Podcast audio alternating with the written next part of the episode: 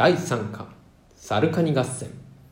昔々柿の種を拾った猿が美味しそうなおにぎりを持ったカニにばったりと出会いました。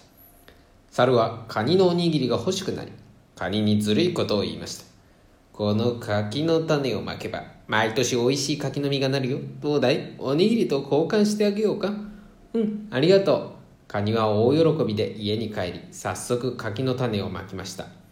そしてせっせと水をやりながら「早く芽を出せ柿の種早く芽を出せ柿の種出さねばハサミでほじくるぞ」するとどうでしょう？さっきまいた柿の種から芽が出てきてぐんぐん大きくなりました。早く実がなれ柿の木を早く実がなれ柿の木を並べばならねばハサミでちょん切るぞ。今度は柿の木にたくさんの柿が実りました。よしこれで柿が食べられるぞ。とカニは柿の実を取りに行こうとしましたがカニは木登りができません。どうしよう。困っているとさっきの猿がやってきて言いました。あれはもう牡蠣が実ったのか。よしよしおいらが代わりに取ってやろう。猿はスルスルと木に登ると自分だけ赤い牡蠣の実を食べ始めました。ずるいよ猿さん。私にも牡蠣をください。うるさい。これでもくらえ。猿はカニにまだ青くて硬い牡蠣の実をぶつけました。痛い痛い猿さん。ずるい。大怪我をしたカニは泣きながら家に帰りました。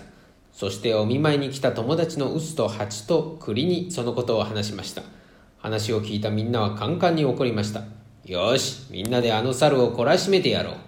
みんなは早速猿の家に行きこっそり隠れて猿の帰りを待ちました。おお寒い寒い。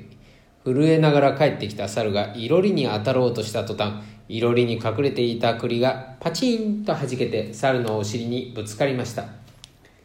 あちし水だ水。お尻を冷やそうと水がめのところへ来ると水がめに隠れていた蜂にチクチクと刺されました。痛い痛いよ助けて。たまらず外へ逃げ出すと屋根の上から大きな臼が落ちてきました。出すわあごめんなさい。もう意地悪はしないから許してください。